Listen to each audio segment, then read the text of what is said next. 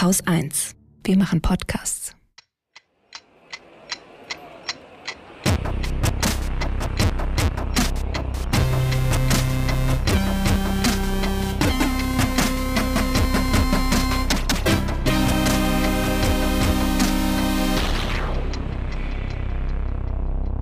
Willkommen zur Wochendämmerung vom 6. August 2021 mit Belarus, Corona in Schulen, Lambda, CureVac und dem Wunder in Großbritannien, Klimaspielereien, den Saargrünen, einem rechten Phantom, Extremwettern und Golfstrom, einem neuen Ministerium, der Seenotrettung, Interessantem aus dem Deutschland, Interessantes, in, in, äh, dem Deutschland-Trend, dem Human Rights Watch Bericht über die Explosion in Libanon, dem fast schon legendären Börsenticker, einer guten Nachricht Katrin Rönecke und Holger Klein. Ich fange mal mit Belarus an. Ähm, die Olympialäuferin Kristina Timanowskaja ist dem Land davongerannt. Ist jetzt ein blödes Wortspiel. Ähm, also sie ist eigentlich ne, Läuferin, Leichtathletik und äh, sie hätte ausgeflogen werden sollen aus Tokio. Also sie war schon vor Ort bei den Olympischen Spielen und so weiter, war eine große Hoffnung auch für das Land, weil sie angeblich irgendwas Kritisches in den sozialen Medien gesagt haben soll. Darauf sagten dann ihre Trainer hier äh, ab zum Flughafen, du musst zurück nach Belarus. Und sie hat dann schon erwartet, dass das wahrscheinlich nichts Gutes bedeutet und hat einfach am Flughafen in Tokio die Polizei gerufen die japanische Polizei. Die sind auch gekommen und sie wurde dann geschützt, also vor der Übernahme sozusagen und äh, ist inzwischen sicher in Polen angekommen. Und das IOC hat heute auch diesen Trainern, die zu ihr gesagt haben, hier ab zurück nach Belarus, die Olympia-Akkreditierung entzogen, was ich schon mal mhm. ganz gut finde. Dann gab es diese Woche einen sehr grausigen Fund in Kiew. Da wurde Vitali Shischow aufgefunden. Das ist der Chef einer Gruppe in der Ukraine, die Menschen aus Belarus dabei geholfen hat oder immer noch hilft, aus Belarus in die Ukraine zu kommen und dort ein sicheres Leben zu führen. Und äh, der wurde im Park, in einem Park in Kiew erhängt gefunden. Und äh, seine Freundin sagt, naja, also er hatte vorher schon sehr viel Bedenken, Sorgen. Sie hat ihn für paranoid gehalten und gesagt, wir sind ja in der Ukraine, was soll schon passieren? Es wird schon nichts passieren und so weiter. Dann ist er irgendwann joggen gegangen, also seine Sportklamotten waren wohl nicht mehr da und wurde eben irgendwie gefunden, erhängt. Die Polizei untersucht den Fall gerade noch, das heißt, man weiß nicht, ob es Selbsttötung oder Mord war. Aber die meisten Menschen gehen eigentlich davon aus, dass er sich nicht selbst getötet hat. Und die UN sprechen auch von einem neuen Level von Sorgen, die man sich jetzt um Belarus machen muss, weil ein Übergriff in einem anderen Land, ähm, wo Menschen sich ja quasi schon in Sicherheit gebracht haben, natürlich nochmal eine etwas neue, ähm, ja, ein neues Level einfach an Gewalt ist. Na, die trauen sich was, aber Putin traut sich sowas ja auch, ne? Im November hatte der Hamburger Schulsenator ähm, verkündet, dass die Kultusministerkonferenz eine Studie in Auftrag geben will, um zu zeigen, dass die Schulen keine Treiber der Pandemie sind. Mhm. Stellt sich raus, sind sie doch. Ähm, es gab eine Studie beziehungsweise Zwischenberichte zu einer Studie, äh, die auch schon im äh, Februar vorgelegen haben, die die Kultusministerkonferenz aber einfach mal unter Verschluss gehalten hat. Und in diesen Studien beziehungsweise in diesen Zwischenberichten zu Studien steht unter anderem drin, ich zitiere, dass Kinder für die Übertragung von SARS-CoV-2 empfänglich sind und zu dieser beitragen. Außerdem steht drin, ich zitiere weiter, dass Schulschließungen effektive Instrumente zur Eindämmung der Epidemie sind, allerdings nicht als Einzelmaßnahme. Ähm, ich zitiere einen, oh Gott, ich habe jetzt nicht dazu geschrieben, wer es war. Äh, das ist auf, auf Twitter äh, jemand gewesen, der auch einen schönen Rant über das Zustandekommen dieser Studie geschrieben hat, beziehungsweise dieses Zwischenberichts, weil es überall Studie genannt wird. Ähm, es wird klar, dass die Kultusministerkonferenz schon spätestens Anfang 2021 über die Risiken vor allen Dingen für Lehrer informiert war. Mhm. Das Krasse ist ja auch die Geschichte dieser Studie. Ich erinnere, oder eben nicht Studie, aber ne, also Untersuchung, nennen wir es jetzt einfach mal, ähm, weil da ja wirklich massiv gesperrt wurde, die freizugeben. Also erst wird so eine Studie groß angekündigt. Ja. ja, wir untersuchen das, wir stellen das ein für alle mal fest. Und dann wird darüber überhaupt nicht mehr geredet und es wird so unter den Teppich gekehrt. Und es gab ja dann eine Anfrage von Frag dem Staat, genau. die versucht haben, das Ding rauszukriegen. Mit sehr fadenscheinigen Argumenten wurde dann gesagt, nein, nein, das können wir nicht machen. Das könnte andere Bundesländer verärgern. so, okay. Ja, jetzt wissen wir warum. Ne? Mhm. Ja. Ja, ja, das ist, äh, kann man sich mal durchlesen, aber eigentlich steht da nicht viel Neues drin. Also ja. Also jeder, der denken, äh, der, der, der mitgedacht hat und ähm, es wissen wollte, hat auch schon vorher wissen können, das, was die Kultusministerkonferenz zum Thema Infektionsrisiko in Schulen erzählt, eigentlich Unsinn ist. Mhm. Weil die Datenbasis, auf die sie sich gestützt haben, die ist auch in diesem Fall übrigens äußerst dünn. Da ist ja auch nur über 14 Tage geguckt worden. Ach so. Ähm, ja, ja, das ist nach wie vor. Wir, wir haben aus Deutschland, also die haben dann aus dem Ausland noch Daten dazugezogen, mhm. aber wir haben in Deutschland immer noch keine sauberen Daten, die, äh, ich sag mal, eine zumindest mich befriedigende, vielleicht bin ich da auch überkritisch oder über, über doof, ähm, eine mich befriedigende Aussage über das Infektionsgeschehen und Risiko in Schulen treffen lassen würde. Vielleicht kann ich dir da also das haben wir nicht. mit Großbritannien helfen. Ähm, wenn wir schon beim Coronavirus sind. Hilf mir doch bitte mal mit Großbritannien. Ja, dann ziehe ich das mal vor. Also es wird gerade viel erzählt über das britische Inzidenzwunder. Mhm. Ist vielleicht vielen diese Woche über den Weg gelaufen. Also alle haben ja den Briten vorausgesagt. Ich nehme mich da gar nicht raus. Ich habe das auch gesagt. Es ist ganz, ganz, ganz dumm von euch, wenn ihr am 19. Juli einfach alle Restriktionen beendet. Ne? Also das ist eine sehr dumme Idee mitten in einer äh, wirklich äh, vierten Welle, wo die Spitzenzahlen, ich glaube am 17. Juli waren es bei fast 55.000 Neuinfektionen pro Tag, die die Briten da hatten, dann zu sagen, so jetzt haben wir alle Restriktionen weg. Ähm, was ist passiert? Wir hatten jetzt zuletzt dann 22.000 Fälle. Es hat sich also also in zwei Wochen mehr als halbiert. Also es ist weniger als die Hälfte nur noch an täglichen Neuinfektionen. Und dann kann man sich ja schon fragen, hä, warum ist das nicht passiert, was auch die Wissenschaft und also alle haben gesagt, das ja. ist eine ganz, ganz dumme Idee.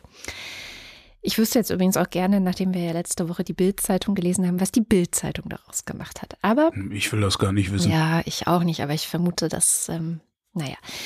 Gucken wir mal, was die Wissenschaft an Erklärungen parat hat. Also die Epidemiologie. Das war ein ganz schöner Artikel bei Spektrum und da habe ich mir mal so die wichtigsten Learnings, wie man so neudeutsch sagt, rausgezogen. Also erstens, die Fußball-Europameisterschaft ist vorbei. Ah, ja, hat das denn so eine starke Auswirkung gehabt? Nicht alleine. Es ist erstens von ein paar Punkten, die eine sehr starke Auswirkung zusammen haben, wahrscheinlich. Ähm, aber klar, äh, wenn sich tausende Menschen, also was war das letzte waren über 30.000 im Stadion oder so, ne, beim, beim Finale.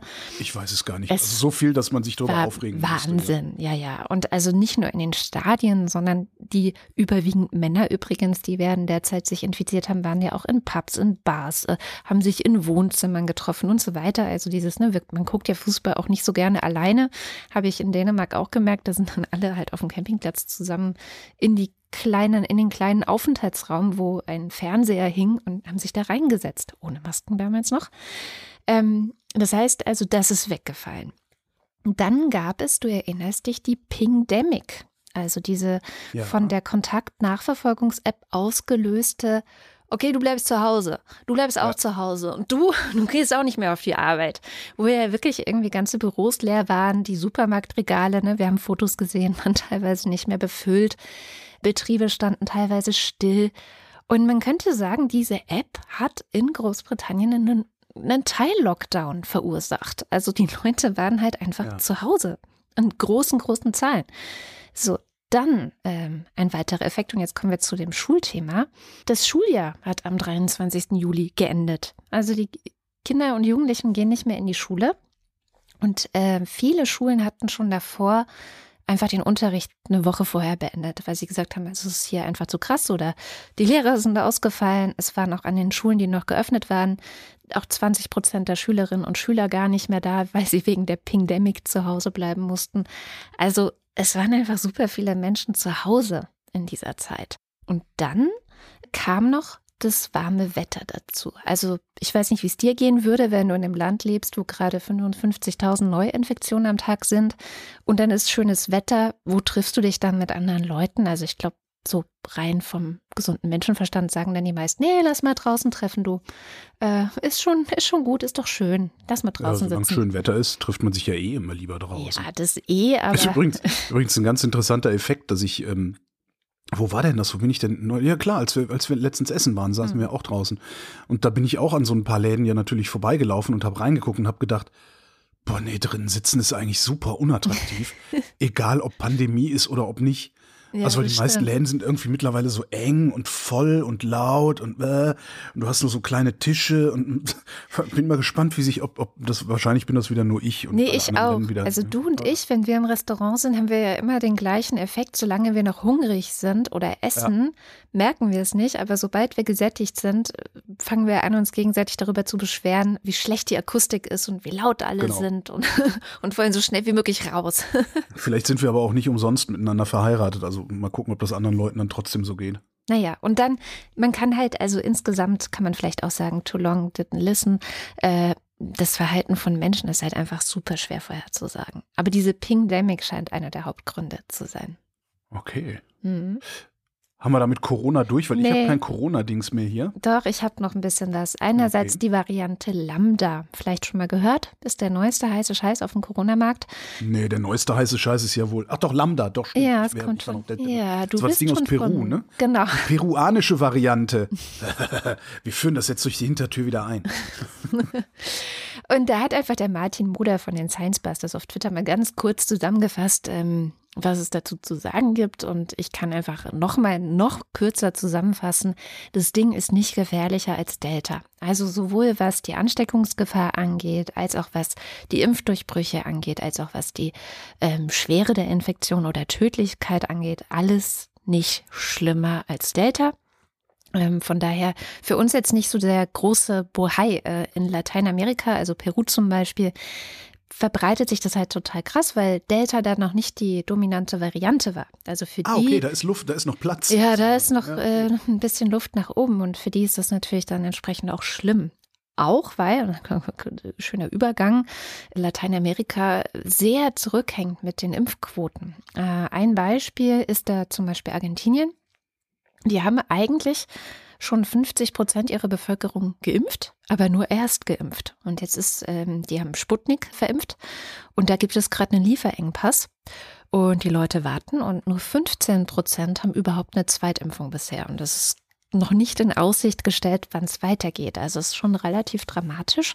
Andere Länder haben gar nicht erst so viel Impfstoff bestellen können, weil sie nicht reich genug sind und so weiter und so fort.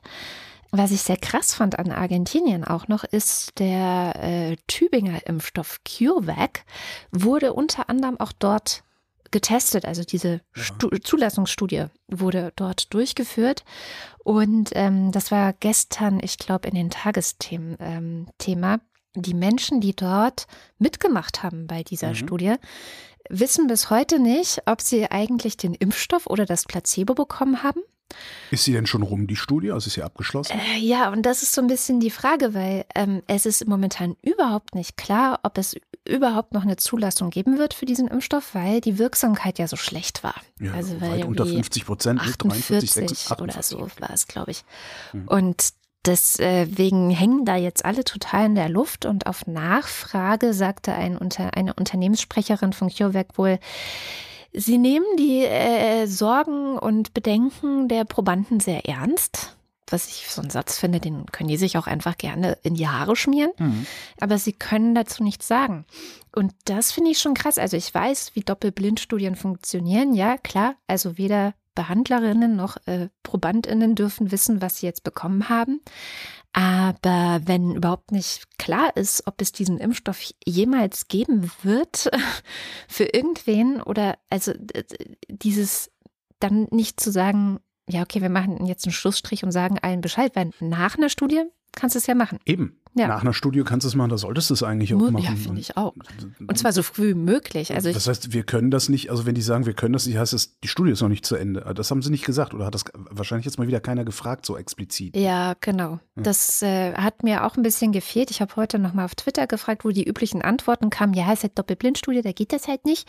Ich dachte, na ja, aber mh, irgendwann geht das ja schon und es ist ja auch wichtig, das so früh wie möglich zu machen inmitten einer Pandemie. Und das ist ja auch irgendwie eine Verantwortung. Und die Leute würden ja auch nicht auf die Idee kommen, denke ich jetzt mal, sie sind ja auch nicht döver als wir, die würden dann nicht auf die Idee kommen, sich zu beschweren, wenn nicht irgendein Zeitpunkt überschritten wäre, ab dem man annehmen würde, dass typischerweise eine Information kommen sollte. Ja.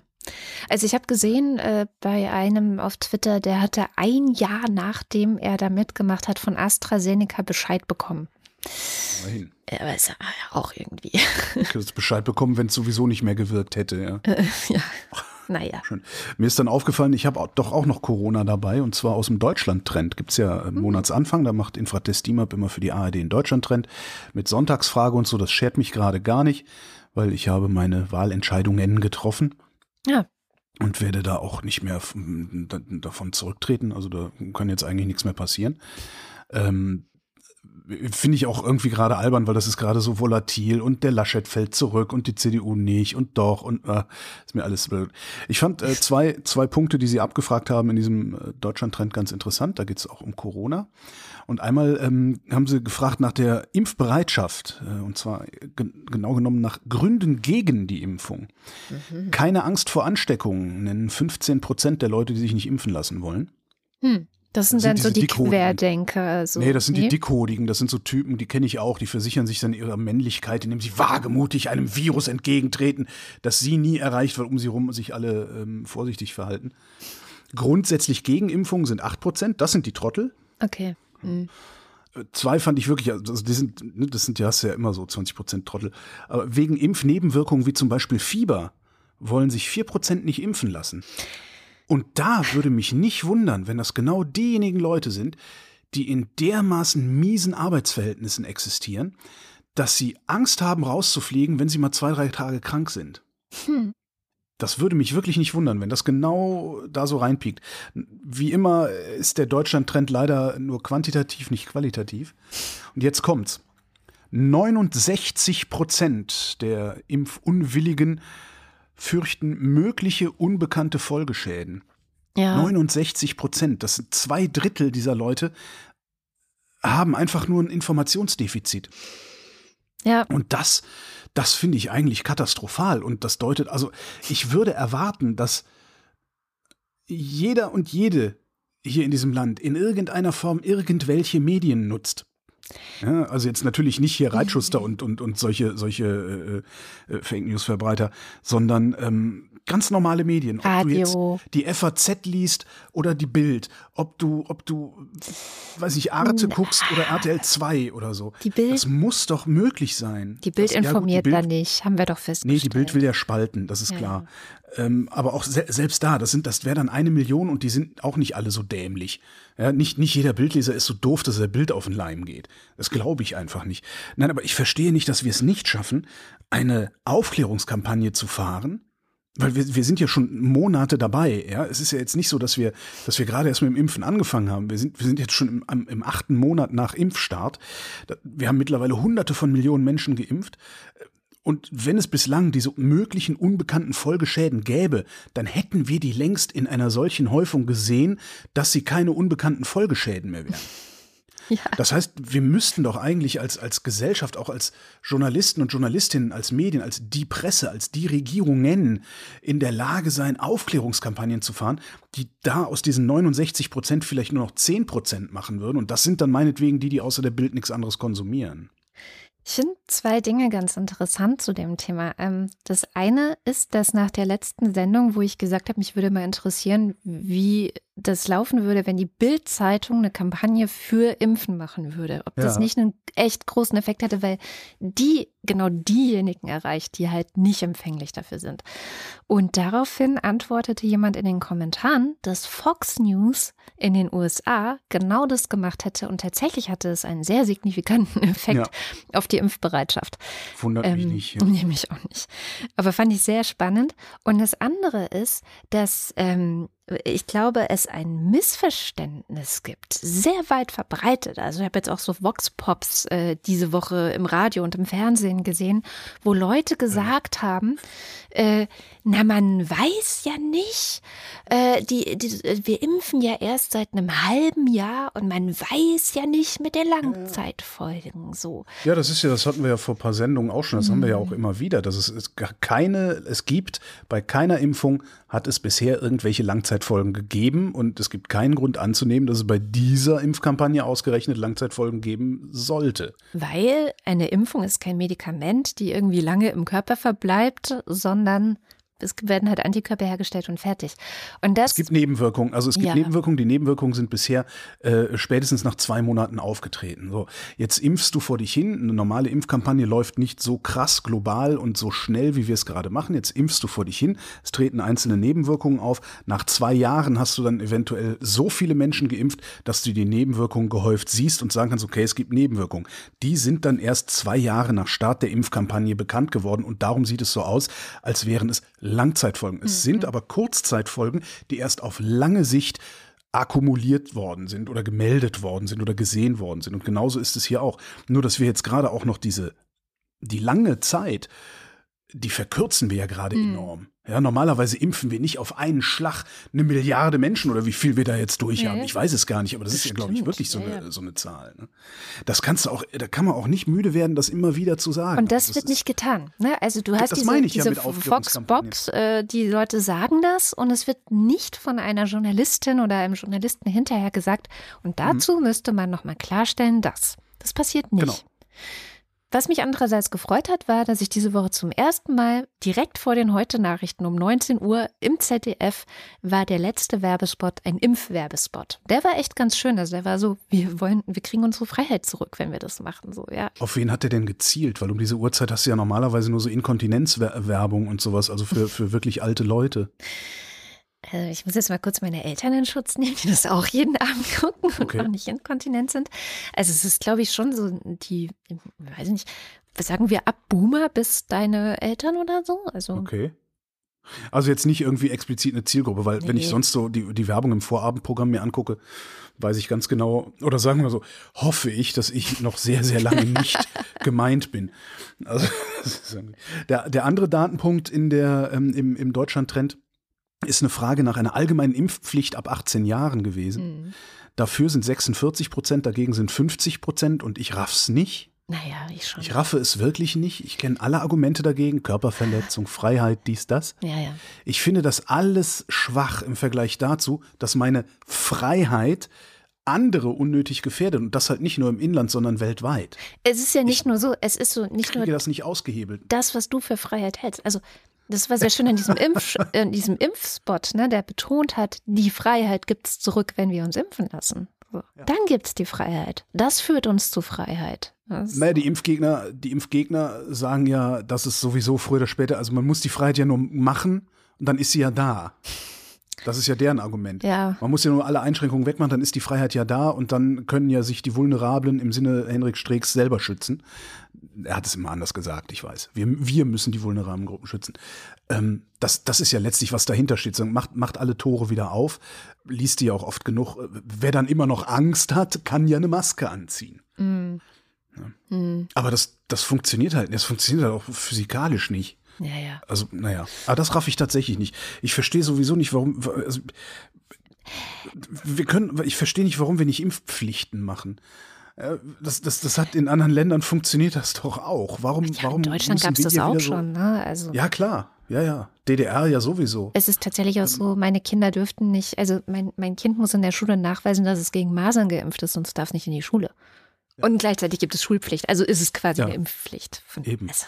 Und ich verstehe wirklich nicht, warum unsere Politikerinnen und Politiker da nicht ein bisschen mehr Mut entwickeln, einfach zu sagen, so, natürlich machen wir so, Freunde, ihr habt jetzt, jetzt ne, wir machen jetzt ab 1. Dezember machen wir jetzt eine Impfpflicht und damit ist dann der Fisch im Netz. Es ist Ja, es ist Wahlkampf. Wahlkampf. Ja, ja. Ja. ja. Sterben für den Wahlkampf. Ne? Es ist Scheiße, alles. Apropos Wahlkampf. Ähm, Ja. Meine äh, WTF-Nachricht der Woche sind die Grünen im Saarland. Ich habe dazu nicht viel zu sagen, außer. also das heißt, kannst du mir noch nicht mal erklären, was da eigentlich los Doch, ist? doch, Weil doch, ich sehe das nur und denke, ich sehe mal nur die Überschrift und denke, hä? Ja, ich wollte es ganz kurz erklären. Also zumindest das, was ich verstehe, weil ich glaube, vieles kann man auch als außenstehende Person nicht verstehen. Ähm, es gibt da nämlich jemanden, der schon seit 2009 ein Problembär in dieser saarländischen Grünen Partei ist.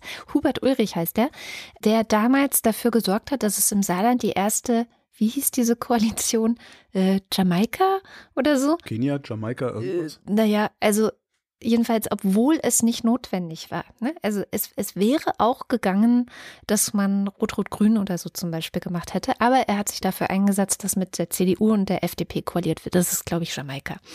Und alle waren eigentlich, also ne, fanden das keine so geile Idee, hat er trotzdem gemacht, weil auch, wie sich hinterher herausstellte, da so Verflechtungen waren. Also er ist irgendwie Teil eines Unternehmens und ein weiterer Gesellschafter des Unternehmens ist bei der FDP und es ist so ein bisschen so, mhm, so, so Okay. ganz äh, ohne Eigeninteressen war das wahrscheinlich nicht.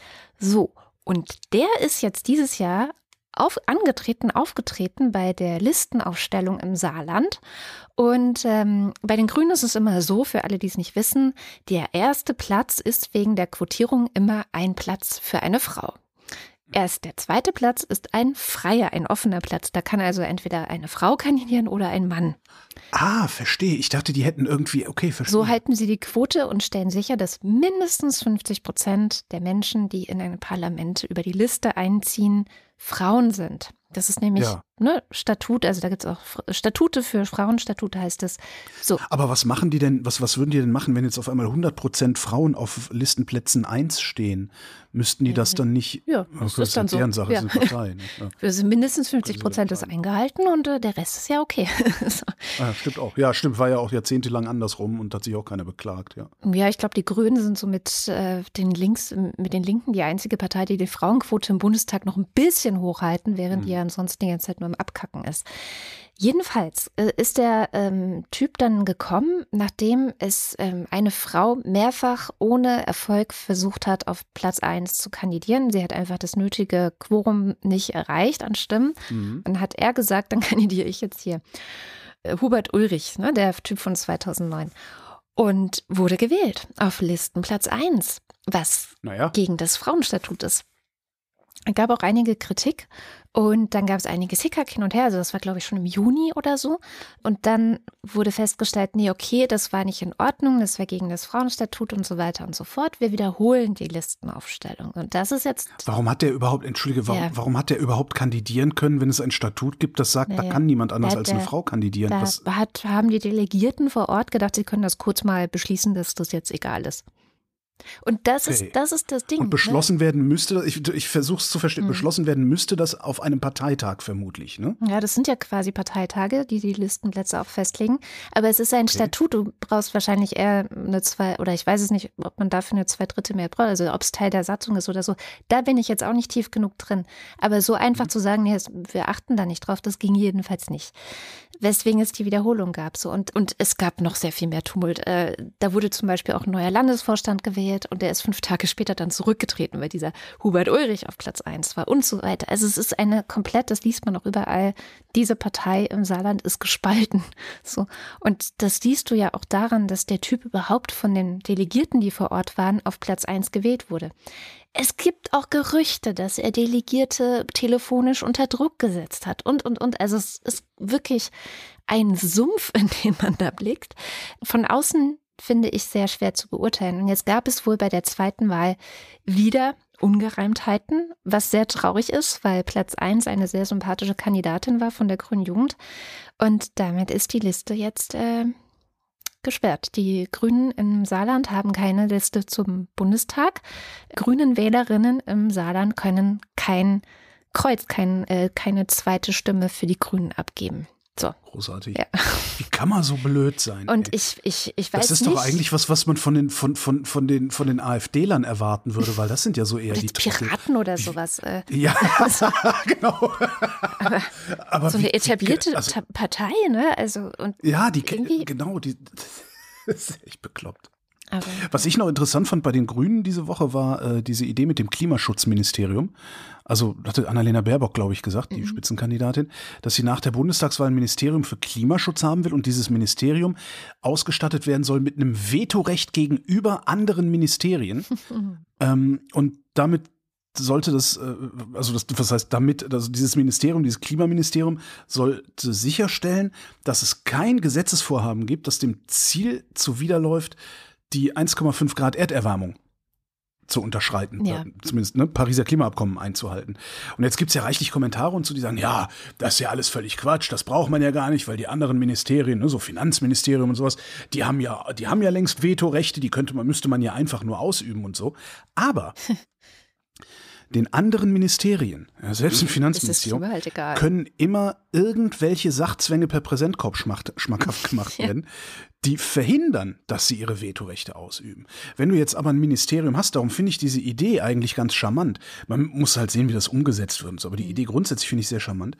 Wenn du nämlich jetzt ein Ministerium hast, dessen einziger Sachzwang ist, Gesetze auf die Einhaltung des anderthalb Grad Ziels hin zu überprüfen und gegebenenfalls dann zu verhindern, dann wird das schon wesentlich schwieriger, dieses Ziel per Lobbying aufzuweichen. Weil du kannst immer sagen, nee, hier, 1, guck mal, wenn wir das, wenn wir dieses Gesetz verabschieden, dann gibt es so und so viel CO2, dann werden wir so und so, äh, können wir nicht machen. Klar gibt's dann auch immer noch so Zielkorridore und weiß der Geier was. Aber ist natürlich für ein, weiß ich nicht, wer da sonst noch Vetorechte hat, ein Umweltministerium, das gleichzeitig Landwirtschaftsministerium, ist das eigentlich ja, ne? Äh, nee, nee, nee. Nicht. Zwei verschiedene. Das eine ist die Klöckner und das andere ist die. Oh Gott, wie heißt er? Es ist ja Ähm. auch egal, weil die werden ja eh alle abgewählt jetzt.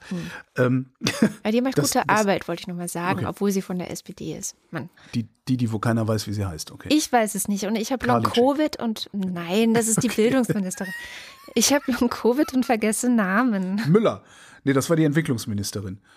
Äh. Ähm, der Entwicklungsminister. Ich wollte gerade sagen.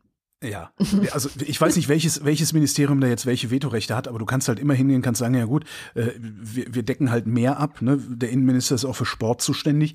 Äh, kannst halt immer sagen, ja, wenn, der, wenn Sie aber innen, innenpolitisch diese Entscheidung treffen, ist das sportpolitisch sehr schlecht. Lassen Sie uns doch einen Ausgleich finden. Und dann bist du halt nicht mehr bei 1,5, sondern 1,7 Grad oder irgendwie sowas. Also wird kein Veto eingelegt werden, weil man muss ja einen Ausgleich finden. Aber ich finde die Idee, da so einen ganz engen Korridor zu haben, eine ganz enge Ko Kompetenz eigentlich zu haben, finde ich gar nicht schlecht. Svenja Außerdem wäre das Schulze. Und das ist Schulze tatsächlich auch das ja. Argument dafür, weil wenn ich mir vorstelle, dass Svenja Schulze zum Beispiel, die echt eine gute Politik macht, dass wenn die diese Kompetenz gehabt hätte und dieses Veto, allein das hätte schon sehr viel verändert. Ich weiß gar nicht, ob das Umweltministerium nicht wirklich ein, Veto hat. Nee. Ähm, glaub nicht. weil und, und, und selbst wenn, sie hätten es halt nicht, also sie haben es halt nie irgendwie zumindest wirksam oder öffentlichkeitswirksam ausge, wie nennt man es, ausgeübt. Ja. Ähm, nebenbei hätte das auch noch, wäre das auch noch eine prima Sache für die Presse, weil die Presse hätte auf einmal einen sehr, sehr einfachen Maßstab, den sie einfach anlegen können und sagen können, macht ihr eigentlich eure Arbeit richtig oder nicht? Ne, und da kann sich dann nicht mehr irgendwie ein, ein Bundesverkehrsminister ins Fernsehen setzen und sich einen da abschwadronieren, warum es eben doch eine gute Idee ist, eine halbe Milliarde durch, durch den Schornstein zu jagen gegen Ausländer.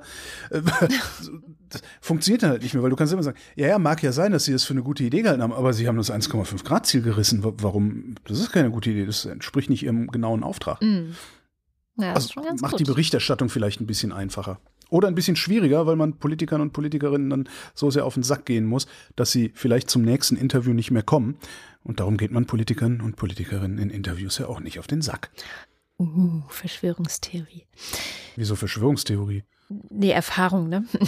Nee, das ist Jo- Journalismus 101. Oh. Mach, mach all deine Interviews so, dass, dass, dass selbst beim kritischsten Interview dein Gast bereit ist, nochmal noch mal zu kommen. Echt? Ja, ja, sicher, so machst du Interviews. Okay. So machen Massenmedien Interviews. Darum ist das doch auch immer alles so wichi, Ja, ja. Das, da, daher kommt das. Also du willst sie halt, du willst sie halt nicht, ver, du willst sie halt nicht vergraulen. Und wenn du dann auch noch in, in großer Konkurrenz stehst äh, Und dann gehst du dem Innenminister auf den Sack und dann sagt der Innenminister, irgendwann gehe ich da jetzt nicht mehr hin, sondern geht zur Konkurrenz. Hm. So, und dann geht deine Einschaltquote runter. Huhuhu, alles ganz schön. Ja. Hier, wenn wir Darum, beim Klima sind, hm, ja. Gut, ja, naja, meine Medienkritik bringe ich anderswo an. Okay, bleiben wir beim Klima. Und zwar eine Kurzzusammenfassung der neuesten Extremwetter in Europa, vor allem in Südeuropa, lautet, es brennt. Und es ist ja so ein Slogan der Fridays for Future, unser Haus brennt. Ich glaube, der war noch nie so plastisch sichtbar wie derzeit in Italien, in Griechenland, in der Türkei, äh, davor ja auch schon in Frankreich, in Spanien. Also eigentlich der gesamte Mittelmeerraum ist betroffen. Und das bedeutet wirklich, also in, in, in ungekannten Ausmaßen. Also wir haben Vororte von Athen, die in Flammen stehen. Wir sehen äh, wirklich, Sizilien hat gebrannt, äh, in der Türkei. Also es ist, äh, die Bilder machen, wie man es vielleicht hört, mich auch inzwischen sehr sprachlos. Und ähm, auch die Zerstörung, die da zurückbleibt, ist einfach unglaublich. Ja, ist krass. Also diese Bilder und die, ich denke auch jedes Mal, sag mal, hört mal bitte auf. Also ich habe, das wird so gefühlt alle zwei Stunden schlimmer. Mhm. Und denkst so, könnt ihr jetzt langsam mal aufhören, könnt ihr jetzt langsam mal anfangen, sagen, ah, die Brände sind unter Kontrolle, es wird langsam, nö, äh, erste Forte von Athen werden jetzt geräumt. Irgendwer ja. meinte schon, äh, ja, äh, mal gucken, ob ich nicht, was ich irgendwer auf Twitter schrieb, das, also die, die, Wahrscheinlichkeit, dass ich eine europäische Großstadt abbrennen sehe, rückt zu meinen Lebzeiten immer näher. Ja. Ich dachte, äh, hier stimmt was nicht, aber ja, jedem klar. Unser Haus ja. brennt. Ähm, das ist die eine Seite. Und dann gab es jetzt äh, alarmierende Warnzeichen in Sachen Golfstrom. Da ah. äh, kam gestern oder vorgestern das äh, Potsdam Institut für Klimafolgenforschung mit neueren Erkenntnissen raus. Die haben dieses Jahr schon mal gewarnt, dass es so aussieht, als sei der Kollaps nicht mehr in Ferne. Jetzt hat Stefan Rahmstorff gestern getwittert, ähm, dass seine neueste äh, Datenanalyse darauf hinweist, dass das Golfstromsystem seine Stabilität verliert und sich seinem gefürchteten Kipppunkt nähert, viel früher, als ich das bislang für möglich hielt. Also selbst Herr Rahmsdorf ist geschockt und meine gesamte Twitter-Klimabubble war gestern ziemlich am Boden muss man sagen. Hm. Also eigentlich alle, die sich irgendwie international mit diesem Thema befasst haben. Das ja, ich habe sogar heute versucht, den noch kurz zu erreichen, um mit ihm ein kleines Interview für die Sendung zu machen, aber ist leider nicht ansprechbar heute. Ähm, weil ich habe ein, eine Frage mhm. drängt sich mir da auf und die habe ich nirgendwo bisher beantwortet bekommen. Ich hoffe so ein bisschen, dass Rahmsdorf die beantworten kann, weil Ende September reden wir ja auch eh mit denen, ja, da werde ich genau. die dann einfach mitbringen. Genau. Ähm, die Frage ist nämlich, was genau sagen denn die Modelle eigentlich, passiert hier bei mir vor der Haustür, wenn dieser große, also dieser Golfstrom genannte, äh, diese Zirkulation, wenn die abreißen sollte? Weil das ist immer, es ist immer nur so, dann wird's ganz schlimm. das ist so eigentlich so, was in den, in, in den Presseberichten steht, also ganz schlimm. Äh, und, und keiner sagt aber, was, was, was passiert denn? Also wo ist denn, welchen Korridor betreten wir dann? Was ist das Minimum, was ist das Maximum und so? Das hätte ich mir mhm. gerne nochmal sagen lassen. Vielleicht kann er das ja beantworten. Ich kann nur so ein bisschen zusammenfassen, was ich für die ganze Welt gefunden habe. Also was es für die Welt bedeutet, wenn das Ding zusammenbricht, weil wir hier in Berlin sind wahrscheinlich noch mit am wenigsten betroffen, aber frag mal in Großbritannien und Irland nach. Da ist es schon schlimm, aber viel, viel schlimmer noch als dort wird es zum Beispiel in Indien sein. Also es wird zu massiven Verlusten an Regen in, äh, in Indien führen, weil man vergisst ja immer, dass der Golfstrom nicht nur dieses kleine Ding ist, wo Großbritannien und Irland mit beheizt werden sozusagen, ja. ja, sondern das Teil geht ja, ist ja riesig. Also es hat ja eine große Schleife. Bei uns macht es, dass die ähm, sehr grob zusammengefasst, dass es ein bisschen wärmer ist, als es eigentlich wäre, weil bei uns diese warme Strömung ist.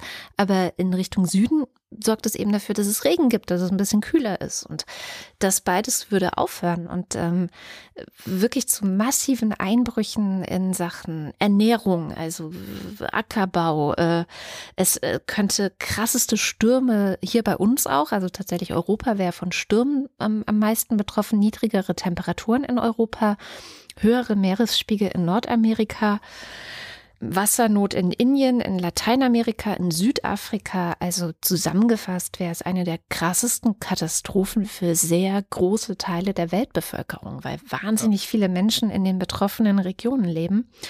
Und es ist so katastrophal, dass wenn du Wissenschaftlerinnen fragst, dann sind sie sich in einer Sache einig, das darf einfach nicht passieren. Ja, ich bin schon gespannt, welche smarte technische Lösung sich die FDP einfallen lässt, um den Golfstrom dann wieder zu starten, wenn er einmal angehalten ist. Ja, und wenn ich auch jetzt nicht viel im Detail zu dem, ne, was ist das ähm, ökologische Prinzip und was, woran habt ihr das erkannt? Und kann ich dir alles nicht erklären. Aber was ich verstanden habe diese Woche, das war ein Satz von Niklas Börs, äh, der wurde im Guardian zitiert, und der hat gesagt, das Einzige, was hilft, um das zu verhindern, weil sie nämlich, das, das Problem ist auch, sie wissen nicht, passiert das in zehn Jahren oder in 100 mhm. oder in ein paar hundert Jahren. Das, es gibt keine Modelle, die das voraussagen können, wann es passiert. Die, die, die können, die wissen nicht, wie viel CO2 wir verballern dürfen, bis das Ding kollabiert. Das kann man nicht vorhersagen. Und deswegen, mhm. sagt er, ist das Einzige, was hilft, die Emissionen so niedrig wie möglich zu halten, jedes Gramm CO2 erhöht die Wahrscheinlichkeit, dass dieses Ereignis, das so massive Folgen hätte, eintreten könnte. Jedes Gramm. So. Das bedeutet, jeder Flug, nicht nur Kohlekraftwerke, auch jede Konsumentscheidung. Dieses, ja klar, eine Wahlentscheidung zum Beispiel ist natürlich wirkungsvoller als jetzt irgendeine kleine Konsumentscheidung im Supermarkt. Aber wenn wirklich jedes Gramm zählt, ja, und das ist das, was ich jetzt mitnehme, dann möchte ich nie wieder jemanden sagen hören, äh, ja, aber wenn ich das und das tue, macht es ja keinen Unterschied im Vergleich zu diesem und jenem. Oder, ja, aber wir sind ja nur zwei Prozent. Sondern, äh, Zwei Prozent sind auch eine bestimmte Anzahl von Gramm CO2 also oder Tonnen CO2. Jede Entscheidung zählt und jede Entscheidung heißt das, muss unter dem Prüfstand auch, ja, Karl-Heinz Steak zum Beispiel. Naja, aber auch jede einzelne Urlaubsreise, die auch du unternimmst, ne? Ja. das ist, ist ja so das Problem daran. Also du bist ja gar nicht in der Lage, ähm, schlagartig deine CO2-Emissionen einzustellen, zum Beispiel. Das, das ist so, ne? Darum finde ich so eine Aussage wie jedes Gramm zählt, äh, damit treibst du die Leute in die Reaktanz. Ne? Weil jedes Gramm zählt, du, das, das heißt auf gut Deutsch, du darfst ab sofort keinen Millimeter mehr mit einem Verbrennungsmotor Finde ich nicht. Legen. Ich finde, das Gegenteil ist der Fall. Ähm, ich finde, in die, Reaktanz, zählt, in die Reaktanz treibt mich so eine Aussage wie, ja, es bringt doch eh nichts, solange China noch dies. Oder ja, es bringt doch eh nichts, solange unsere Kohlekraftwerke bis 2038 weiterlaufen. Das ist ein Satz, den ich von klugen Leuten auf Twitter diese Woche gesehen habe. Es ist nicht die eigene Sache, es ist nicht das eigene Verhalten, sondern es ist immer nur die Politik. Wir können nichts tun, die Politik muss tun. Und ich glaube, dass diese also das würde mich zumindest so beeinflussen. Ich kann ja eh nichts machen. Und ich finde, zu lernen, wir können jeder was machen, jeder, ist, äh, finde ich, überhaupt nicht Reaktanz, sondern eigentlich mich aktiviert. Halt nur, wenn alle was, wenn nicht nur jeder, sondern alle was machen. Ne? Das ist ja so das Problem. Aber, ähm, also ich. Aber dieses jede also Gramm referiert ja auf jeder. Also finde ich. Ja, aber wenn jedes Gramm zählt, darf ich kein Gramm mehr erzeugen. Das ist ja das Problem dabei. Das ist ein Umkehrschluss, den ich so nicht ziehen würde. Hm. Was ich jedenfalls auch noch problematisch finde an dieser ganzen Sache und darum äh, wird es auch überhaupt keine Auswirkungen haben, diese Berichterstattung, die jetzt gerade stattfindet, ähm, weil sie eben nicht wissen, wann das Ding stehen bleibt wird das auch wieder vergessen werden, weil das ist genauso wie mit den Atomkraftwerken. Ne? Alle tausend Jahre explodiert ein Atomkraftwerk oder wie lange das ist, ich weiß es nicht. Ähm, das kann halt auch morgen explodieren. Darum möchte ich bitte auch keins vor meiner Haustür stehen haben. Ja. Ähm, es kann aber auch in tausend Jahren explodieren.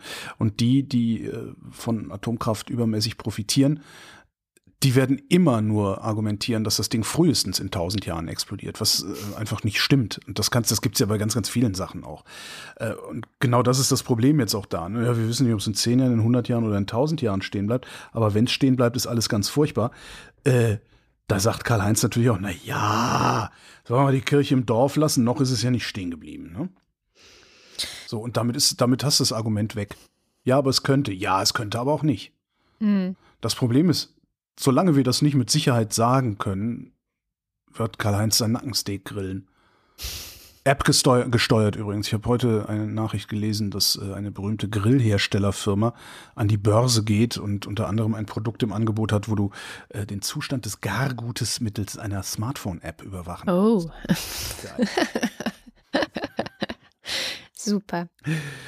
Apropos Klima, der SZ Klimamonitor, das ist so eine, so eine interaktive Webseite, die die gebaut haben. Der hat ein fesches Feature dazu bekommen. Da kannst du dir angucken, wie sich das Wetter genau vor deiner Haustür verändert hat. Und zwar ist äh, der Juli 2021, den nehmen sie her und vergleichen den mit dem langjährigen Mittel 1981 bis 2010. Heißt für mich, bei mir vor der Haustür, plus 1,3 Grad Wow. äh, Durchschnittstemperatur, minus 5 Millimeter Niederschlag, minus 24 Sonnenstunden und es ist trockener geworden. Bei dir vor der Haustür bedeutet das plus 1,2 Grad, 8 Millimeter Niederschlag mehr, Hm. 20 Sonnenstunden weniger und Trockenheit ist gleich geblieben. Hä? So weit wohnen wir gar nicht auseinander. Tja. Interessant. Hm. Aber guck mal, wie oft es bei dir regnet und bei mir nicht und umgekehrt. Stimmt. Hm. Ich weiß jetzt nicht, also ich, ich weiß es wirklich Ist das nicht. aber dieser was Flughafen Würde, oder was ist da los? mich, dieser Flughafen kann das sein. Eventuell ist die sogar die äh, Spree schon eine Wetterscheide, aber Hm. da würde ich mich nicht drauf festnageln lassen. aber wundern würde es mich nicht. Seenotrettung, ganz kurz nur. Ähm, es sind gerade zwei Boote auf dem Mittelmeer von Seenotrettern, die Sea-Watch und die Ocean Viking. Ähm, auf diesen zwei Schiffen sind über 800 Menschen, die gerade Hilfe brauchen und sie bekommen keinen sicheren Hafen. Zwei Boote, äh, weil die EU-Seenotrettung, glaube ich, äh, inzwischen einfach eingestellt wurde. Das heißt, so äh, Seenotretter wie Sea-Watch oder die Ocean Viking, das sind die einzigen die sich noch darum kümmern, dass Menschen, die versuchen, diese gefährliche Überfahrt nach Europa irgendwie zu schaffen, dass die überleben können. Und deswegen dachte ich, ist mir gerade mal wichtig zu sagen, wenn ihr ein paar Euro übrig habt, dann gebt die diesen Organisationen. Bitte. So, das war's schon. Dann hat äh, BuzzFeed, die ja jetzt zu Ippen, zum Ippen Verlag gehören, Ippen Investigativ heißt die äh, Redaktion dahinter, die haben eine aberwitzig lange Recherche diese Woche veröffentlicht. Da geht es um einen Ausbilder an der Bundespolizeiakademie, der eine mindestens rechte, wenn nicht rechtsextreme Vergangenheit hat. Oh je. Ähm, der Typ ist Professor seit 2019, ist er Professor für Sicherheitspolitik an der Hochschule des Bundes, Fachbereich Bundespolizei, äh, gilt als Sicherheitsexperte, unterrichtet Spezialeinheiten. Und Okay. also der ist, der ist übrigens schon sehr lange, ist schon 2001 ist er schon an der Fachhochschule des Bundes äh, tätig, also unterrichtet da erst Arbeitsverwaltung, dann äh, Bundespolizei, dann ist er 2009 so zur Bundespolizei gekommen, wo er dann 2019 zum Professor geworden ist, äh, unterrichtet zu Themen wie Migration, Sicherheitspolitik und politischem Extremismus. Und das Interessanteste daran, also der hat halt wirklich, also es ist halt, das, das liest sich wie so ein Steckbrief, dieser, dieser Artikel. Ja? Der, äh, der hat dieses äh, äh, Institut für Staatspolitik mitgegründet, was ja als Think Tank der rechtsextremen Bewegung, ne, da in diesem komischen, diesem, diesem, dieses Ehepaar, die sich siezen und so viel Schwurbelscheiß veröffentlichen, dass jeder, der halbwegs denken kann, sich immer fragt, hä, was, was willst du von mir? Aber für Rechtsaußen reicht's. Äh, der hat, der ist, Dauerautor gewesen, der Jungen Freiheit, der schreibt so Sachen wie Ethnosuizid, Oh ähm, man müsse Demokratie, äh, Demografie als Waffe bezeichnen, hat sich in Südafrika für einen Volksstaat für Weiße eingesetzt. Äh, also Oh. ist total krass. Ja, ja, ist so richtig, wo du denkst so, wow, wow. Und du liest das und denkst so, hey, hey, hey, hey, und dann kommt der nächste Absatz und du denkst schon wieder, wow.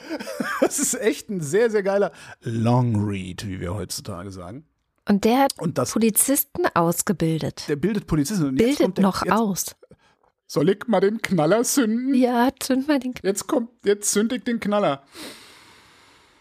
Ich zitiere. Die Bundespolizei war darüber bislang nicht informiert, trotz Sicherheitsüberprüfung durch den Verfassungsschutz. Ja, wozu haben wir noch mal diesen Verfassungsschutz? Was Hammer, war doch oder? mal Sinn und Zweck? Und, und Ippen, Ippen schreibt auch, also BuzzFeed schreibt auch, dass über, über dessen Vergangenheit im Netz äh, so gut wie nichts zu finden ist, dass du sehr tief graben musst. Die haben wohl mehrere Tage in äh, echten Zeitungsarchiven und sowas verbracht, um alte Beiträge und, und, und überhaupt irgendwie was über diesen Mann rauszufinden. Also es ist eine total irre Geschichte. Und der unterrichtet halt an der Polizeiakademie. Und jetzt kann man natürlich sagen, ja, das mag ja sein, dass er privat dieser Meinung ist, aber äh, sei, guck mal hier seine Unterrichtsmaterialien und sowas, die, äh, das ist natürlich was ganz anderes. Und genau das ist nicht so. Also ich weiß nicht, wie sein Unterricht ist, aber auch wenn du deine private Meinung im Wesentlichen zu Hause ist, ganz wird dir das nie gelingen, egal was du machst da in so einer Schule, außer du unterrichtest vielleicht Physik oder so. Ja? Ähm, anders, wenn ich mir auf meine Schul Schulausbildung gucke, wesentlich verantwortlich für mein Verständnis von Humor war ein bestimmter Deutschlehrer. Mhm. Ja? Und der hat sich nicht vorne hingestellt und hat gesagt, ich erkläre euch jetzt mal, was Humor ist. Wesentlich verantwortlich für mein, ich sage mal, ähm, gesamtgesellschaftliches Gerechtigkeitsempfinden ist mein VWL-Lehrer gewesen. Ja, und der hat sich nicht vorne hingestellt und hat gesagt, ich erkläre euch jetzt mal die Sache mit der Gerechtigkeit. Und ich glaube, wenn ich, wenn ich noch ein bisschen nachdenke, ähm, wesentlich verantwortlich für meine teils aggressive wie nenne ich das denn? Aufrichtigkeit nicht, das ist ja eher Zynismus, was mich so treibt. Aber wesentlich verantwortlich dafür ist mein alter Englischlehrer. Mhm. Und der hat sich auch nicht hingestellt und gesagt, so, jetzt mal hier Lecture in Cynicism oder sowas. Das ist alles nicht passiert, sondern diese Menschen waren, wie diese Menschen waren. Und das hat ausgestrahlt. Mhm. Ja, du lernst halt nicht, was die Menschen wissen, sondern du lernst, was die Menschen sind. Klar, durch Vorbild. Das darf man nie vergessen. Das, ja, das darf man nie vergessen. Und dieser Typ, dieser, dieser Professor bei der Bundespolizei, der liest sich nicht so, als wäre er irgendwie Jugendsünde, tralala und hätte sich versehentlich, weil er ne, in Ostdeutschland aufgewachsen ist und wenn du kein Hakenkreuz auf dem Kehlkopf hattest, bist du zusammengeschlagen worden, darum habe ich mir das halt machen lassen, aber jetzt habe ich es äh, weglasern lassen und ich bin jetzt geläutert und äh, arbeite in der Flüchtlingshilfe. So ein Typ ist das nicht. Das liest sich so, als also das ist so, das liest sich so ganz klassisch wie, ah, okay, der wird sich nie wirklich ändern, der Typ. Mhm. Und das Ganze liest sich dann auch nochmal so, als hätte es da rechts außen geschafft, eine Schlüsselstelle mhm. in diesem ganzen Sicherheitsapparat mhm. auch noch zu besetzen. Und wer weiß, wie es dahinter aussieht, beziehungsweise darüber, weil solche Leute müssen ja auch immer irgendwie eingestellt, befragt, begutachtet werden. Und irgendwann wird sicherlich hoffentlich auch nochmal rauskommen, warum der Verfassungsschutz da nicht wenigstens hm, zur Vorsicht gemahnt hat, sagen wir mal. Also, kann ja sein, dass er seit zehn Jahren irgendwie super freundliche, äh, weiß ich nicht was, emanzipatorische Sachen publiziert oder so. Und der Verfassungsschutz sagt, okay, der hat Scheiße gebaut, jetzt hat er aber genauso lange, wie er Scheiße gebaut hat, keine Scheiße gebaut. Ähm, so lange kann man sich nicht verstellen, den könnt ihr einstellen, achtet nur ab und zu mal drauf. Mhm. Es scheint nicht passiert zu sein. Geile Geschichte. Musste aber komplett lesen, einfach für dieses Gefühl, dieses, oh Gott, oh Gott. Das ist echt krass. Ich möchte an dieser Stelle nochmal das schöne Wortspiel Verfassungsschutz ins Spiel bringen. Mhm. Ein Bericht, der sich auch liest wie Oh mein Gott, ach du meine Fresse, ist äh, bei Human Rights Watch diese Woche erschienen und die Scham lässt sich übrigens entschuldigen. Und ich habe so gedacht, was könnte ich äh, als Thema hier reinbringen, was äh, sie vielleicht auch mitgebracht hätte. Und sie hatte ja vor einem Jahr, als am 4. August diese krasse Explosion in Beirut im Hafen war, hatte sie uns ja davon erzählt, was die einzige sinnvolle Nachricht in der damaligen Bild-Zeitungssendung war. Jetzt gibt es eben diesen, einen Bericht von Human Rights Watch, der mal geguckt hat, so ein bisschen Spurensuche. Insgesamt über 100 Seiten ist der Bericht lang. Wer ist eigentlich verantwortlich? Und vorweg, ich habe nur die Zusammenfassung lesen können, weil ich es nicht geschafft habe, die kompletten 100 Seiten auf Englisch zu lesen. Aber diese Zusammenfassung liest sich schon ja, wahnsinnig erschütternd eigentlich. Also, mal noch mal eine Bilanz, was eigentlich passiert ist. Äh, es gab eine Explosion im Hafen. Der Hafen ist Schrott. Ja, die halbe Stadt ist zerstört. 218 Menschen sind tot, 7000 wurden verletzt, 77.000 Wohnungen sind komplett zerstört. 77.000? Ja. Alter. 300.000 Menschen sind wohnungslos infolge der Explosion. 56 Prozent der Privatwirtschaft Beiruts sind irgendwie betroffen und die Weltbank schätzt die Schäden auf bis zu viereinhalb Milliarden US-Dollar. Mhm. Was war eigentlich passiert? Also es gab so ein Schiff, die Rosus, die ist irgendwie sechs Jahre vorher in diesen Hafen eingelaufen und an Bord hatte sie große Mengen Ammoniumnitrat. Das ist ein hochexplosiver Stoff, also den kann man für äh, als Düngemittel benutzen, den kann man aber auch benutzen, um Bomben oder sowas damit zu bauen. Ja, das ist, das ist dieses beliebte Ding, was man dann auch immer in diesen äh, äh, Filmen und, und Serien sieht, wenn irgendjemand sich selbst eine Bombe, was ist alles Ammoniumnitrat. Ja, ja, also aus, dem, aus dem Baumarkt oder so. Angeblich sollte das für Mosambik sein, aber es gibt Hinweise darauf, dass das nicht stimmt. Jetzt hat mhm. Human Rights Watch irgendwie Dutzende Dokumente, da sind offizielle Schreiben verschiedener Ministerien dabei. Ähm, dann gab es Interviews, Investigativjournalistinnen haben sich das angeschaut angeschaut. Also es gibt wirklich sehr, sehr viel Material, was sie ausgewertet haben. Und die Ergebnisse, und das fasse ich jetzt echt nur kurz zusammen, lassen darauf schließen, dass sehr viele libanesische PolitikerInnen Menschen an unterschiedlichsten Machtpositionen, Leute, die Verantwortung für diesen Hafen hatten, ähm, dass sie alle Mitverantwortung dafür tragen, dass diese Explosion passiert ist, weil sie entweder davon wussten, dass dieses Zeug da lagert seit sechs Jahren. Das muss man sich auch echt nochmal vorstellen. Ne? Das lag da einfach sechs Jahre rum in einer Menge, wo einfach total klar ist, auch nach internationalem Recht total klar ist, da braucht man besondere Sicherheitsmaßnahmen. Aber es hat sich halt einfach keiner drum gekümmert. Sie haben es entweder ignoriert, dann gab es Ministerien, die gesagt haben, wir sind dafür nicht zuständig, ne? was ich ja schon wieder sehr deutsch finde irgendwie. Oder manche haben auch profitiert. Oder sie haben geschwiegen, weil sie sonst Nachteile gehabt hätten. Also es ist so ein ganz komisches ja, Verstrickungsnetz aus Korruption, aus ähm, ja, seltsamen Interessen aus Politikern, die schweigen oder nichts damit zu tun haben wollten. Und es wäre möglich gewesen, das ist auch noch eine zentrale Erkenntnis dieses Berichts, das Zeug einfach wegzuschaffen. Also wenn jemand gesagt hätte, das haben wir da, das ist gefährlich, das ist gesetzlich verboten, dass das da einfach so ist, wir bringen das jetzt weg. Wir, wir sorgen dafür, dass es verkauft oder irgendwie entsorgt wird. Das, die Möglichkeit hätte es gegeben es hätte halt jemand bezahlen müssen. Und da kommt schon das große Problem. Hm. Ich gebe gleich einen Podcast-Tipp, der mhm. noch mehr Hintergrund liefert. Okay. Ja. So, also, weil, wie gesagt, Gefahr war klar. Jetzt gibt es eine Untersuchung, eine libanesische Untersuchung, so eine Art Chefankläger.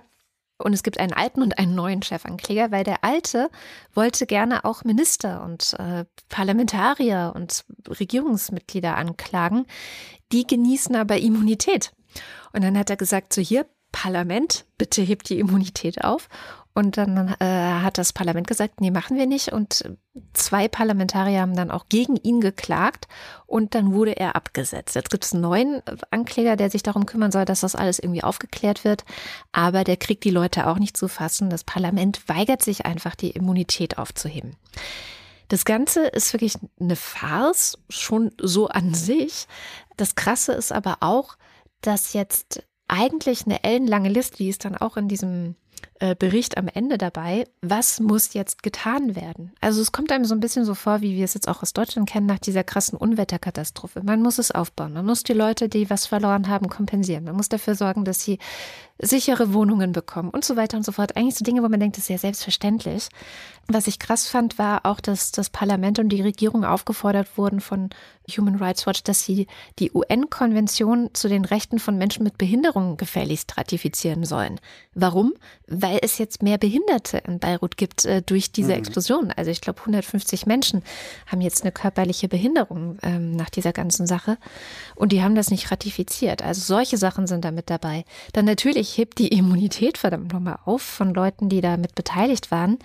Und es gibt einen Aufruf an Partner des Landes und an Geschäftspartner vor allem des Landes, erlasst Sanktionen. Also und zwar ganz klar äh, gegen die Menschen, die sind auch übrigens namentlich alle aufgelistet in dem Bericht, die hier eine Verantwortung tragen, die irgendwie ihre Finger mit im Spiel haben, aber nichts getan haben. Und äh, unterstützt natürlich bitte auch die internationale Untersuchung. Also es war wirklich, ich habe das gelesen und gedacht, oh, ganz schön viel zu tun. Und man merkt auch, es ist halt nur ein Anfang. Ne? Also es gibt mhm. noch weiter internationale Untersuchungen des Ganzen. Es muss einfach wahnsinnig viel passieren in dieser, ja, in diesem Parlament, in dieser Regierung dort in Beirut. Der Libanon ist, äh, ist komplett ja. kaputt. Ja. Äh, ich habe gerade gerade mit äh, jemandem zu tun, die äh, im, im, Libanon jetzt demnächst in den Libanon reisen wird. Das ist ein beruflicher Kontext, andere Baustelle. Mhm. Ähm, und die sagte, das Einzige, was im Libanon gut ist, ist das Internet. Und das ist schon echt ein krasser Satz. Also das ist irgendwie, ja. ähm, dieses Schiff, die äh, Rosus hieß sie, mhm. Ähm, ist, das ist eigentlich, also das alles wäre überhaupt nie passiert, wenn die Rosus nicht ein sogenanntes Abandoned Ship gewesen wäre, ein verlassenes Schiff. Die Weltmeere sind voller Schiffe, die von ihren Eignern einfach ignoriert werden. Also sie werden geghostet regelrecht. Hm.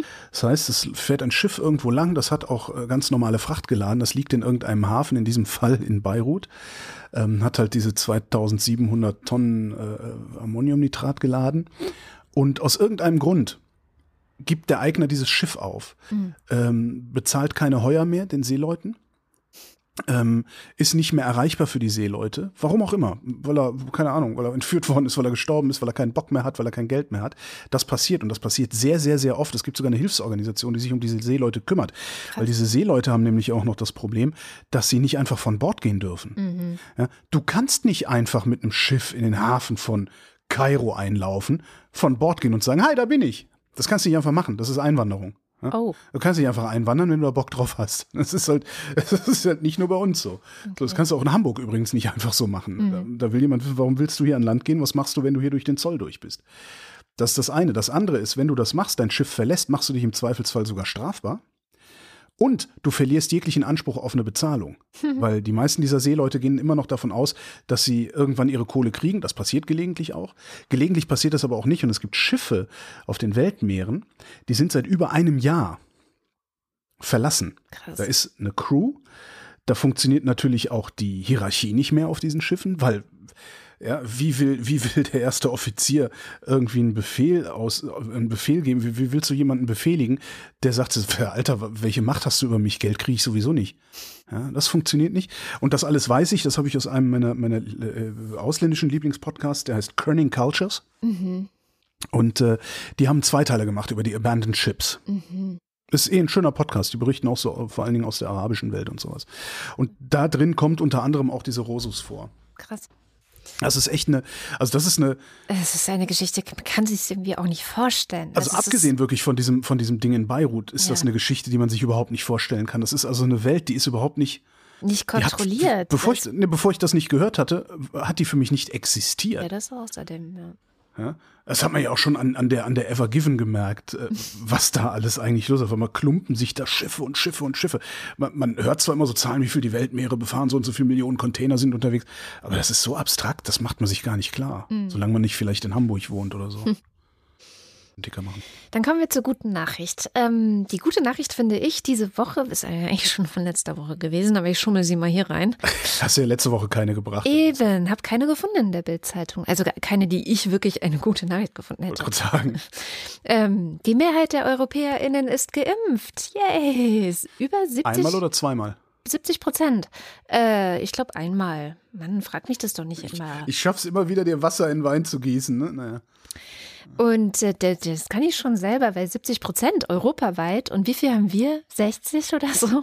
Wir sind also Schlusslicht. Nein, nicht ganz Schlusslicht, aber wir sind nicht gut. Wir sind gar nicht gut. Ähm, und ich habe dazu noch drei weitere Gedanken. Erstens, es gab ja diese Debatte um Bratwurst als Anreiz. Diese Woche habe ich auch noch gesehen, äh, mobile Impfteams bei einer Burgerbude. Also du kriegst einen Burger, einen Gutschein für einen Burger, wenn du dich impfen lässt. Ey, das ist voll gemein.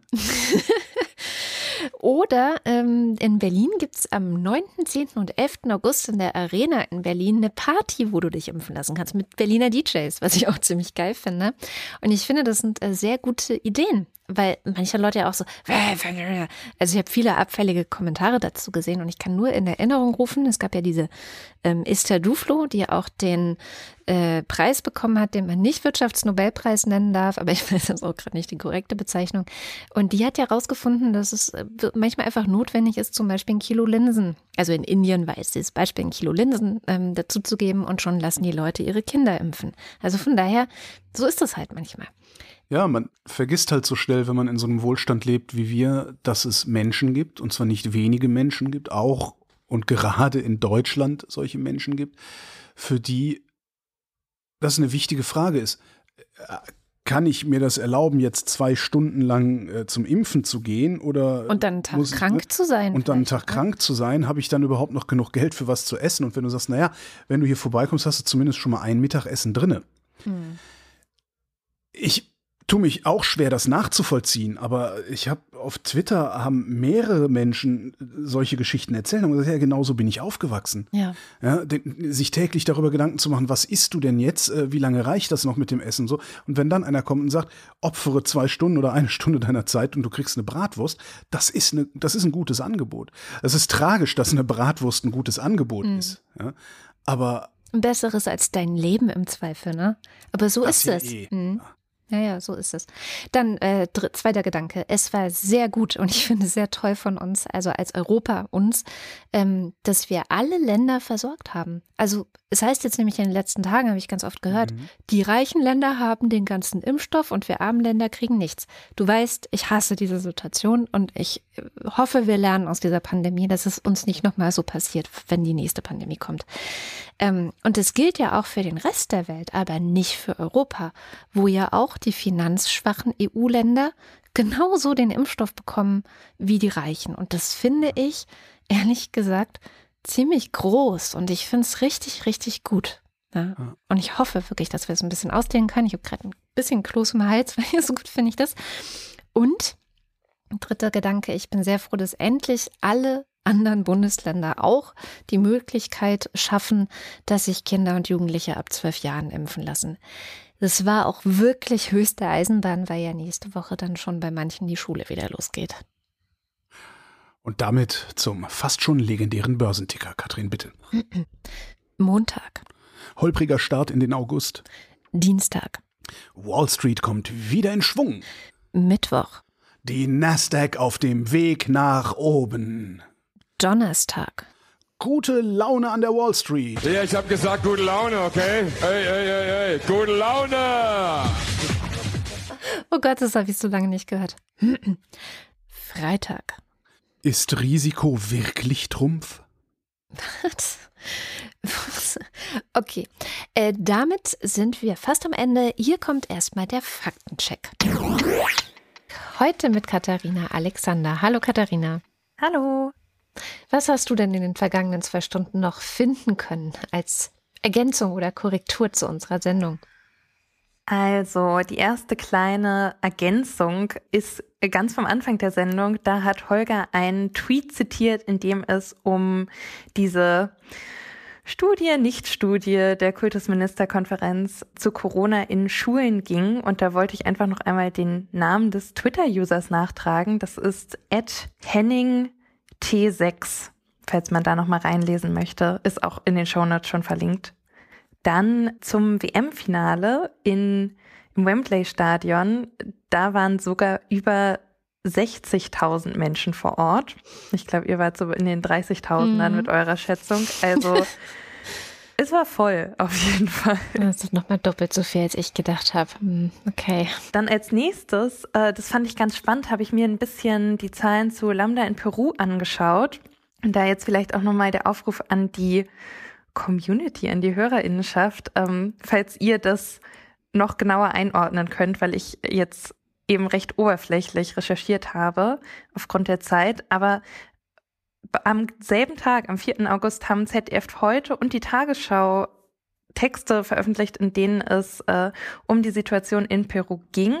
Und ich fand, das klang so ein bisschen widersprüchlich. Und zwar schreibt ZDF heute, in Peru sind nach Behördenangaben über 80 Prozent der Corona-Infektionen durch Lambda ausgelöst, was ja schon äh, sehr arg klingt. Mhm.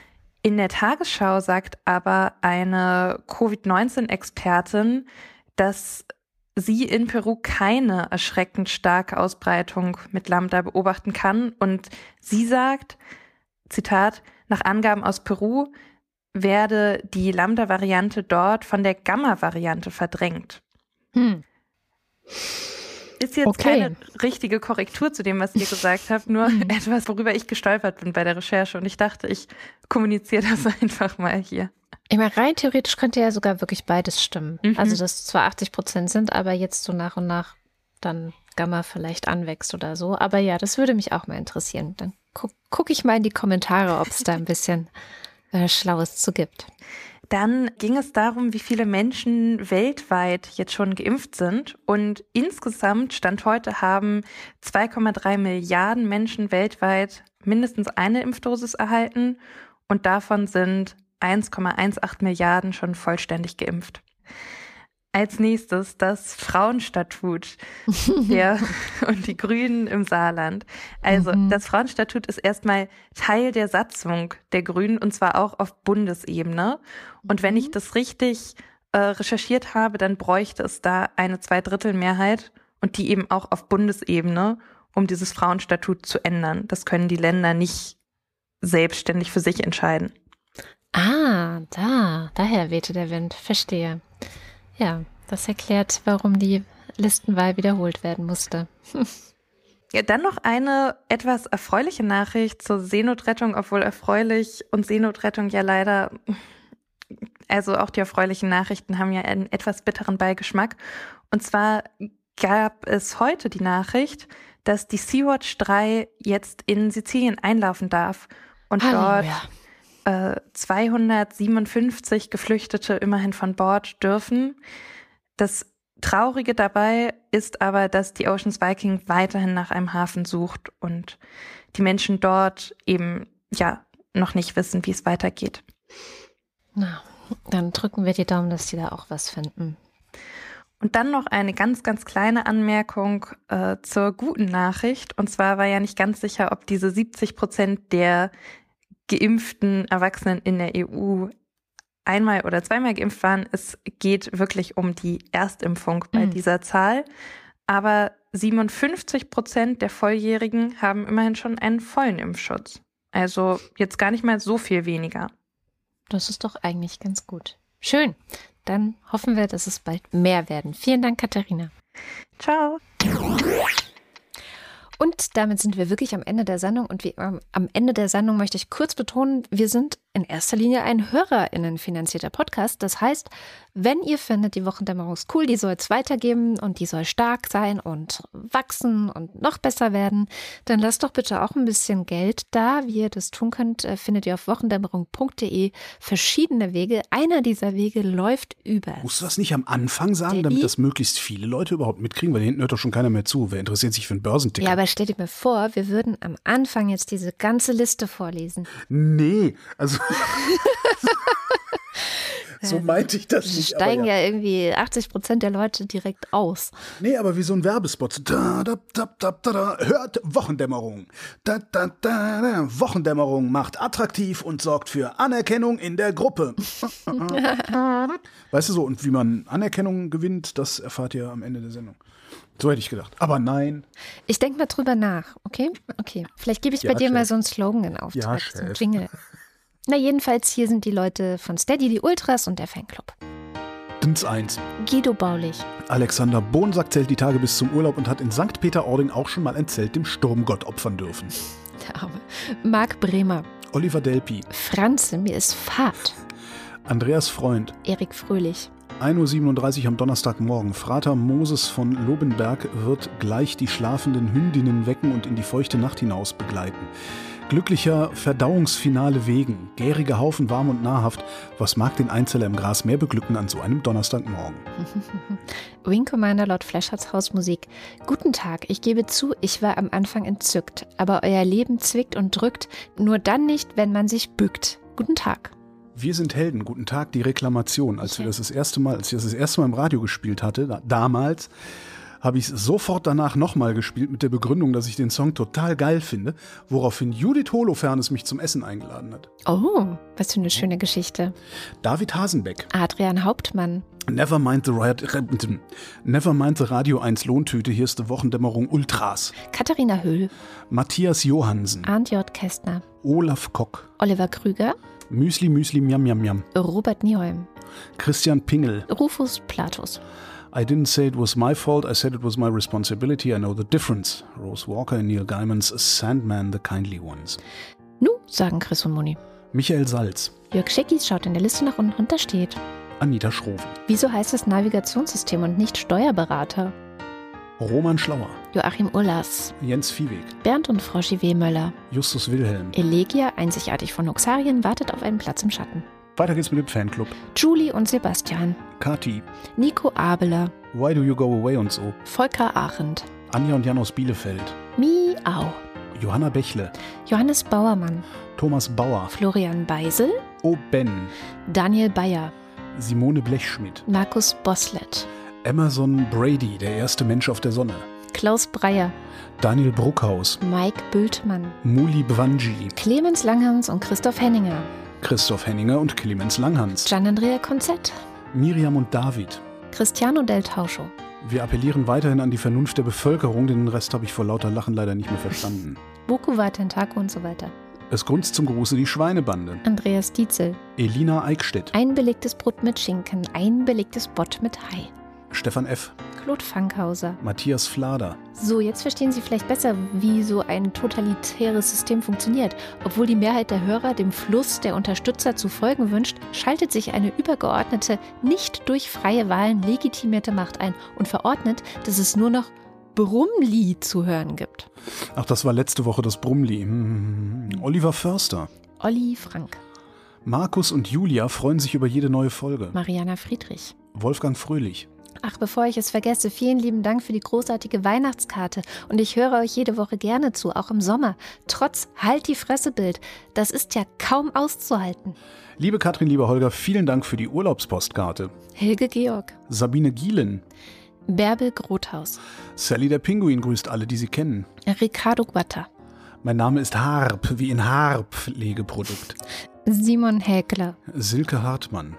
Lars hat zu viel Alkohol getrunken und hat sich für Radler entschieden. Jan Heck. Sven Hennissen. Ralf Herbst. Tobias Herbst.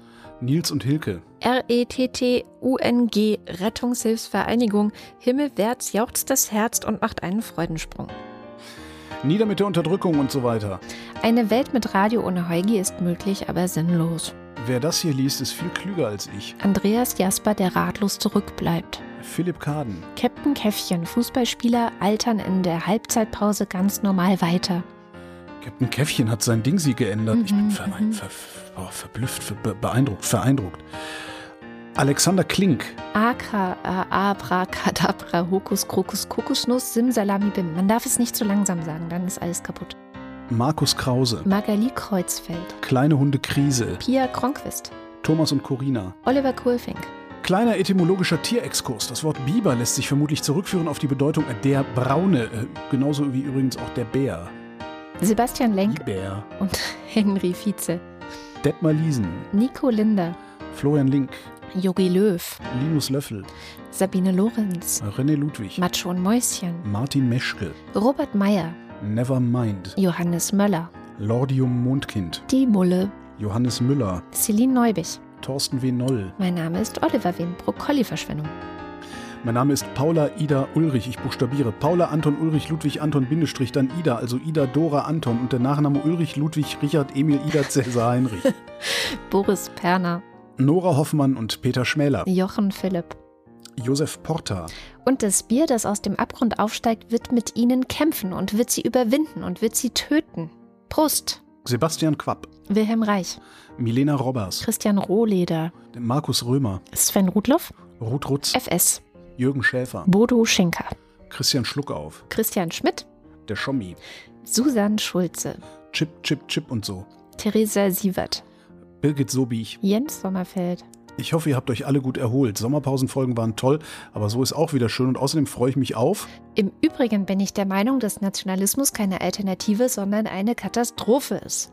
Marie Stahn, Christian Steffen, Sabine Stein, Thomas Stein, Philipp Steinkopf, Suse und Martin Stöckert, Michael Sümanek, Claudia Taschow, Moritz Timm, Mr. Tipp, Alexander Klink und so. Johann und Eli und Anna und Gregor sind hocherfreut, denn sie haben keine Termine und leicht ein Sitzen. Prost! Vor seinem Vogelgarten das Kampfspiel zu erwarten, saß König Franz und um ihn die Großen der Krone und ringsum auf hohem Balkone die Damen in schönem Kranz. Martin Unterlechner. Jan van Finkenreue, Wer das liest, ist toll. Viel zu toll, um immer dasselbe vorzulesen. Sorry. Jannik Völker, Stefan Wald. Andreas Waschk, Die hohe Tabaksteuer soll uns vom Rauchen abhalten. Was soll mir die Lohnsteuer denn bitte sagen? vom Lohn abhalten, Who Controls the British Crown und so, Vielen Dank für die schöne Weihnachtskarte. Stephen Welch, Wir gehen aus. Wenn wir nicht zurückkommen, räche unseren Tod. Jenny Wiegand, Wir gehen nicht schick in die Restaurants und knabbern vornehm am Hummerschwanz. Wir France, duften nicht nach Eau de Toilette. Bei uns schnuppert man gutes Kettenfett. Tobias Wirth, Alain Wohlfahrt. Pilates ist doch auch nur Yoga. Christoph Ziesecke. Nicht zucken. Wer Wein trinkt, schläft gut. Wer gut schläft, sündigt nicht. Wer nicht sündigt, wird selig. Wer also gut Wein trinkt, wird selig. Wo Licht ist und so weiter.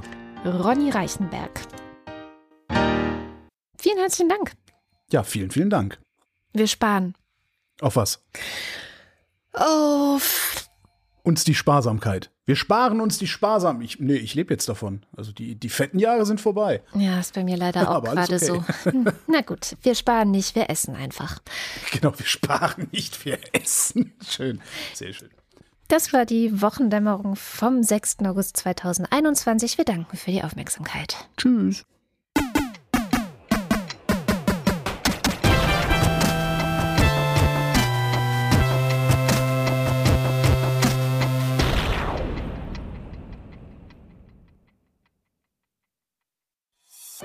Eine Produktion von Haus 1. Sag mal, hört man eigentlich diese beschissene Scheißausfliege, die hier immer an meinem Mikrofon vorbeifliegt? Ich höre die im Kopfhörer. Echt? Ich habe bisher noch nichts gehört, Okay, aber ich ja, habe dann ist gut. so ein Knacken war mal zwischendrin. Na, das das habe ich von dir auch immer gehört. Aber okay.